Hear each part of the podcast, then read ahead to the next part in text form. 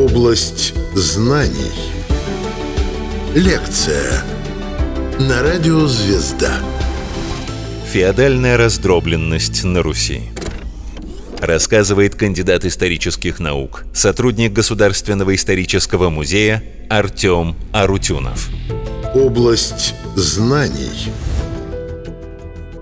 Добрый день, дорогие друзья! Наша с вами сегодняшняя беседа будет посвящена такому явлению в истории нашего государства, как феодальная раздробленность. И начать следует с того, что в самом этом термине феодальная раздробленность очень много условностей. Во-первых, само это словосочетание, да и даже, наверное, слово раздробленность как основное, оно зарождается несколько позднее. Оно все-таки связано уже с понятием исторической науки как таковой. То есть люди, которые жили в эпоху 12, 13, 14 столетий, они не знали, что они живут в какой-то раздробленности. Да, безусловно, каждое из многочисленных княжеств обладало определенной самостоятельностью, иной раз даже больше, но так или иначе подобного термина тогда не существовало. То есть все те моменты, которые мы вот таким вот образом с вами сегодня обговариваем, называем, это все-таки более поздние какие-то слова. Они появляются иной раз на несколько веков позднее, чем было какое-то определенное событие. Ну и плюс ко всему само прилагательное феодальное. Сегодня от него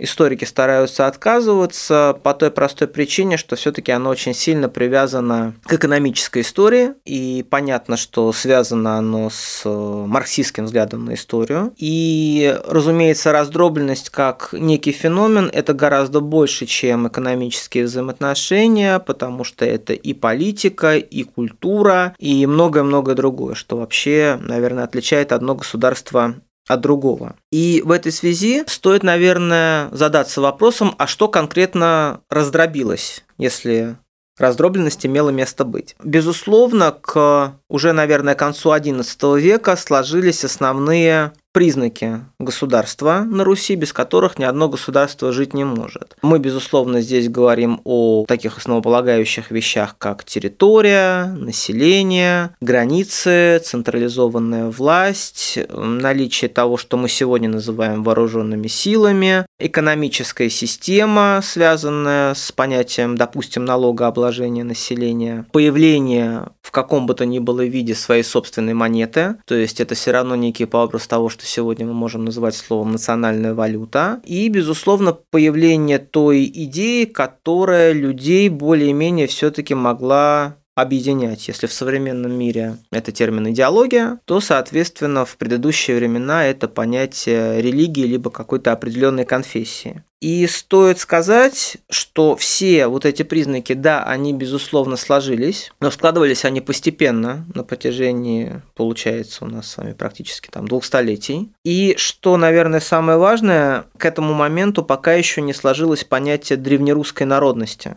То есть это тоже своего рода, наверное, парадокс, но так или иначе, именно феодальная раздробленность в качестве итога имела тот факт, что появилось понятие вот этого единого русского народа. Вроде бы все живут сами по себе, но так или иначе, именно понимание того, что мы едины с точки зрения происхождения, с точки зрения языка, на котором говорим, с точки зрения, опять же, исповедания одной веры, это все пришло к нашим предкам как раз-таки в период феодальной раздробленности. Во-первых, любое уважающее себя государство на своем историческом пути этот период переживало. Феодальная раздробленность в Западной Европе. Это Великобритания современная, это Франция современная, это Германия. Так или иначе, они эту раздробленность переживали. Забегая несколько вперед, та же самая Золотая Орда. В любом случае, она тоже должна была пережить вот эту раздробленность, когда все потомки Чингисхана попросту перессорились между собой, как писали русские летописцы, началась в Орде Великая Замятня. Так так или иначе, это вполне закономерный этап развития любого государства.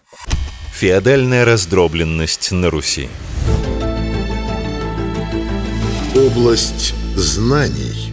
Опять же, в этом отношении можно вспомнить вот эту политическую историю древнерусского государства. Да, безусловно, были князья вот этого военного типа, если мы говорим о Рюрике, если мы говорим о Вещем Олеге, об Игоре и о Святославе, который являлся, наверное, вот последним таким князем-пассионарием, можно так, наверное, сказать, исходя из его, собственно, слов. «Не любо мне жить в Киеве, хочу в Переславце на Дунае». То есть человек хотел вот столицу перенести на территорию современной Румынии. Такие неплохие амбиции были у человека. Но даже если мы вспоминаем вот этих уникальных личностей, которые действительно сыграли наиважнейшую роль в формировании государства, а это и Владимир, это Ярослав, это Владимир Мономах, это правители, которые, да, выбивались из вот этой какой-то общей канвы, но все равно история их прихода к власти, она неразрывно связана вот с этим понятием постоянных каких-то усобиц. Потому что если мы говорим о Владимире, то, собственно, у него были старшие братья. Это Ярополк и это Олег. И в результате именно между усобицы Владимир, будучи младшим, да еще и сыном ключницы Малуши, он занимает в итоге Киевский престол. Если мы говорим о Ярославе Мудром, изначальная история со Святополком Окаянным, который был ему то ли родным, то ли двоюродным братом, но так или иначе изначально правитель в Киеве именно он. И Ярослав бежит в Новгород, бежит за теми же самыми варягами и прочее, прочее, прочее. При этом даже когда Святополк Окаянного уже не стало, начинается борьба между двумя братьями, между Мстиславом Владимировичем и Ярославом Владимировичем. И именно тогда, кстати, территория современной Украины впервые делится на правобережную и на левобережную, потому что правый берег с Киевом остается за Ярославом, а левый берег с Черниговым остается за Мстиславом. И в этом отношении, пока Мстислава, собственно, не стало, у Ярослава было достаточно шаткое положение. Чернигов занимал одно из ведущих мест среди всех древнерусских городов и мог, по большому счету, под властью того же самого Мстислава, позиционировать себя как некая альтернативная столица вот этого складывающегося государства. То же самое Владимир Мономах, человек, которого, опять же, знают, ну, наверное, все благодаря хотя бы шапке Мономах, который к нему никакого отношения не имеет. Но так или иначе, это князь князь, который был выбран киевским князем, ну, наверное, впервые вообще в истории нашей страны, и единственный случай для столь важной персоны в ее истории, его выбирает Киевское вече. То есть это не принцип наследования, опять же, власти, это демократические выборы в нашем современном каком-то понимании. Поэтому, по большому счету, несмотря на то, что древнерусское государство фактически сложилось к времени правления ближайших потомков Ярослава Мудрого, дробиться было нечему потому что действительно в полноценном современном понимании древнерусское государство государством все-таки в полной мере не являлось. И в этой связи, безусловно, нужно говорить о том, что феодальная раздробленность, опять же, как э, неизбежный этап развития любого государства, это период, который идет этому государству на пользу. С чем это связано? С тем, что каждое вот это княжество, а в итоге на территории древнерусского государства их ну, где-то, наверное, к XIV веку будет порядка двух сотен. Оно развивается само по себе, каждое из этих княжеств. У него своя экономика, у него свой политический центр. И вот это развитие приходит к тому, что в своих границах все равно становится тесно. И так или иначе, все равно любая раздробленность, она тянется к тому, что появляется единый центр. Это связано не только с той великой идеей, о которой мы говорили, когда люди понимают, что они едины сами по себе. Это то же самое относится и к понятию экономики и политики. И в этом отношении, несмотря на то, что действительно княжеств было очень и очень много, повторюсь, порядка двух сотен, все равно было по большому счету, ну, наверное, три таких классических центра, которые на определенном, опять же, этапе развития самой феодальной раздробленности могли претендовать на будущее ядро вот этого уже единого централизованного государства, к которому в итоге мы пришли в конце 15 столетия. Феодальная раздробленность на Руси. Область знаний – если начинать э, немножечко не в рамках хронологии и не в рамках, может быть, даже вот каких-то смысловых категорий, которые вроде бы просятся на первый план, начать, наверное, все-таки стоит с так называемого Галицко-Волынского княжества. То есть в данном отношении очень часто бывало так, что название княжества оно связывалось с наименованиями либо одного какого-то главного города, либо нескольких. И вот в данном случае речь идет, собственно, о Галиче и о Волынских землях. То есть, по большому счету, это территория современной Западной Украины. У каждого из вот этих центров, о котором мы будем говорить, была своя специфика как с точки зрения экономики, так и с точки зрения политики. И если мы берем в качестве конкретного примера именно Галицко-Волынское княжество, то здесь существовала княжеская власть, бесспорно, но она была очень сильно ограничена представителями местной аристократии. То есть, это те люди, которых мы называем боярами. При этом исходя из вот этого географического положения в первую очередь, а это близость к Западу, определенные западноевропейские тенденции, веяния, влияния находили, скажем так, место для себя именно в Галицко-Волынской Руси. И в данном отношении, ну, наиболее таким выдающимся правителем этого княжества, безусловно, был Даниил Романович, который правил практически всю свою жизнь, начиная с 1205 года и заканчивая 1264. Его правление, наверное, своеобразная квинтэссенция вообще существования Галицко-Волынского княжества, потому что именно в его эпоху в состав Галицко-Волынского княжества входит все среднее Поднепровье, и в итоге Даниил Романович даже сумел взять Киев мы должны понимать, что Киев, несмотря на раздробленность, все равно оставался столицей. В данном случае, безусловно, не на руку Даниилу Романовичу и каким-то его вот этим общерусским, может быть, даже амбициям, безусловно, было ордынское нашествие. Потому что с Ордой было два способа взаимоотношений. Либо мы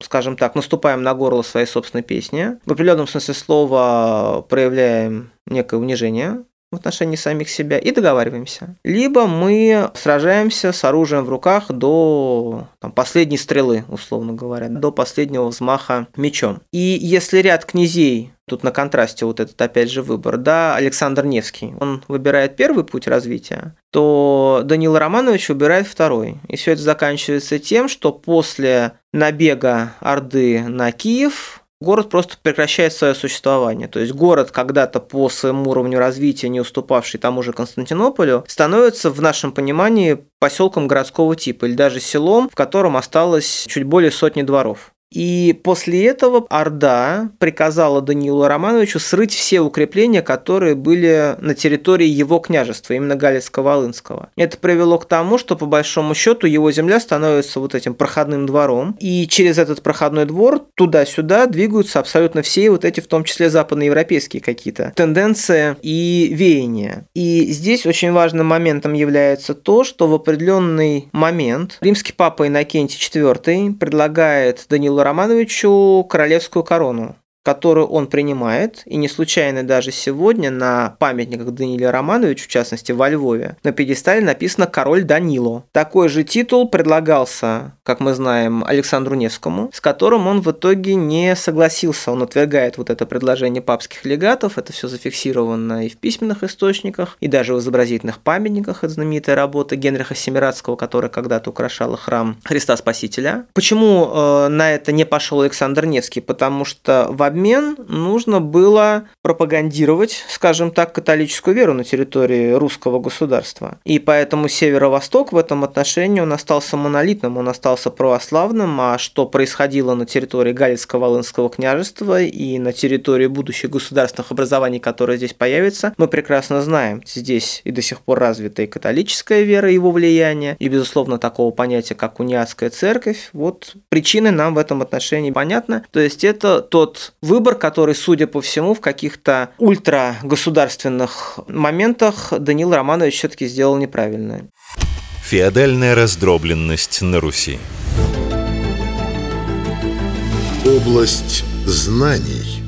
Вторым таким регионом становится Новгород, не в современном понимании как центр Новгородской области, потому что Новгород в те времена это действительно огромное государство, которое простиралось до вод Северного Ледовитого океана, если мы говорим про северные границы. Южной границей в лучшие времена новгородской земли был город Волколамск. Новгород – это город торговый, в первую очередь, потому что мы прекрасно знаем, он входил в знаменитый Ганзейский союз, объединявший внутри себя все значимые торговые центры Северной и Западной Европы, по большому счету тоже. И западные какие-то моменты, они здесь были крайне сильны, потому что не случайно в прежние времена вот это образование государственное новгородское именовали Новгородской республикой. Здесь за все отвечал так называемая Новгородская вечь, которая собиралась у стен Софии Новгородской. Так действительно по письменным источникам 300 золотых поясов, то есть самые богатые новгородские жители, в первую очередь торговцы, купцы международного уровня, международного значения, скажем так, они и решали судьбу э, Новгорода. Каким будет бюджет, условно говоря, на этот год? С кем мы будем воевать? С кем мы будем о чем-то договариваться, подписывать все-таки какое-то мирное соглашение? На вече же выбирались основные, скажем так, лица новгородского вот этого государства. Это епископ местный, то есть главу местной церкви выбирали вот опять же всенародным путем практически. Посадник, человек, который являлся, ну, торговым главой, наверное, Новгорода, то есть самый главный финансист местный. И Тысяцкий – это глава новгородского войска. Что же оставалось князю? Он являлся, по сути, только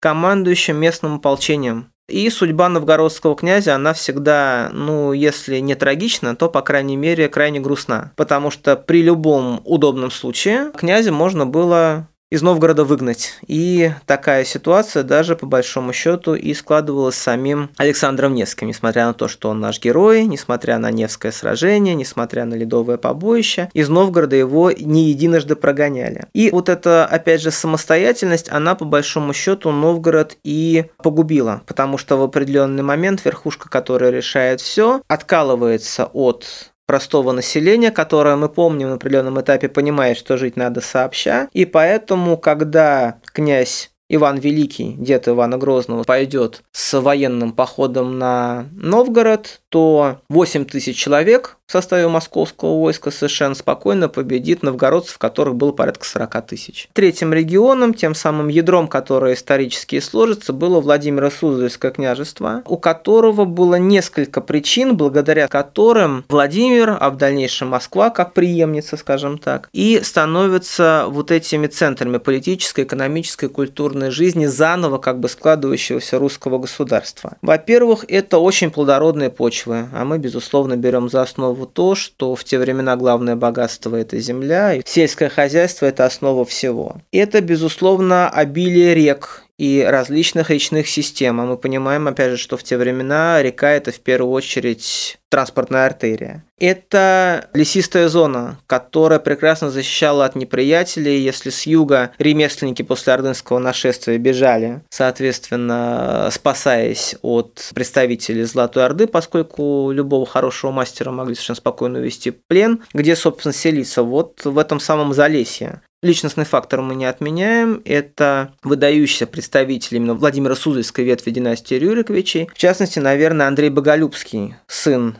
основателя Москвы Юрия Долгорукова, или, по крайней мере, мы считаем, что он основатель Москвы. Москва явно существовала гораздо раньше, но так или иначе, именно Андрей Боголюбский и заложил вот эти основы будущей самодержавной власти и вообще понятие русского князя и в дальнейшем русского царя, потому что он покончил с влиянием бояр на собственную власть, что называется каленым железом, и этого вполне хватило. Это попытки некой самостоятельности русской православной церкви от Константинополя Константинопольского патриарха. Да, эта реформа не удалась, но так или иначе попытки имели место быть. Плюс ко всему, должны говорить о том, что именно при Андрее Боголюбском формально даже уже начинает складываться понятие дворянства, поскольку он опирается в своей власти, именно единоличной, на младших дружинников, то есть это те люди, которые в будущем станут помещиками, дворянами, когда твоя опора – это не человек, выдающийся по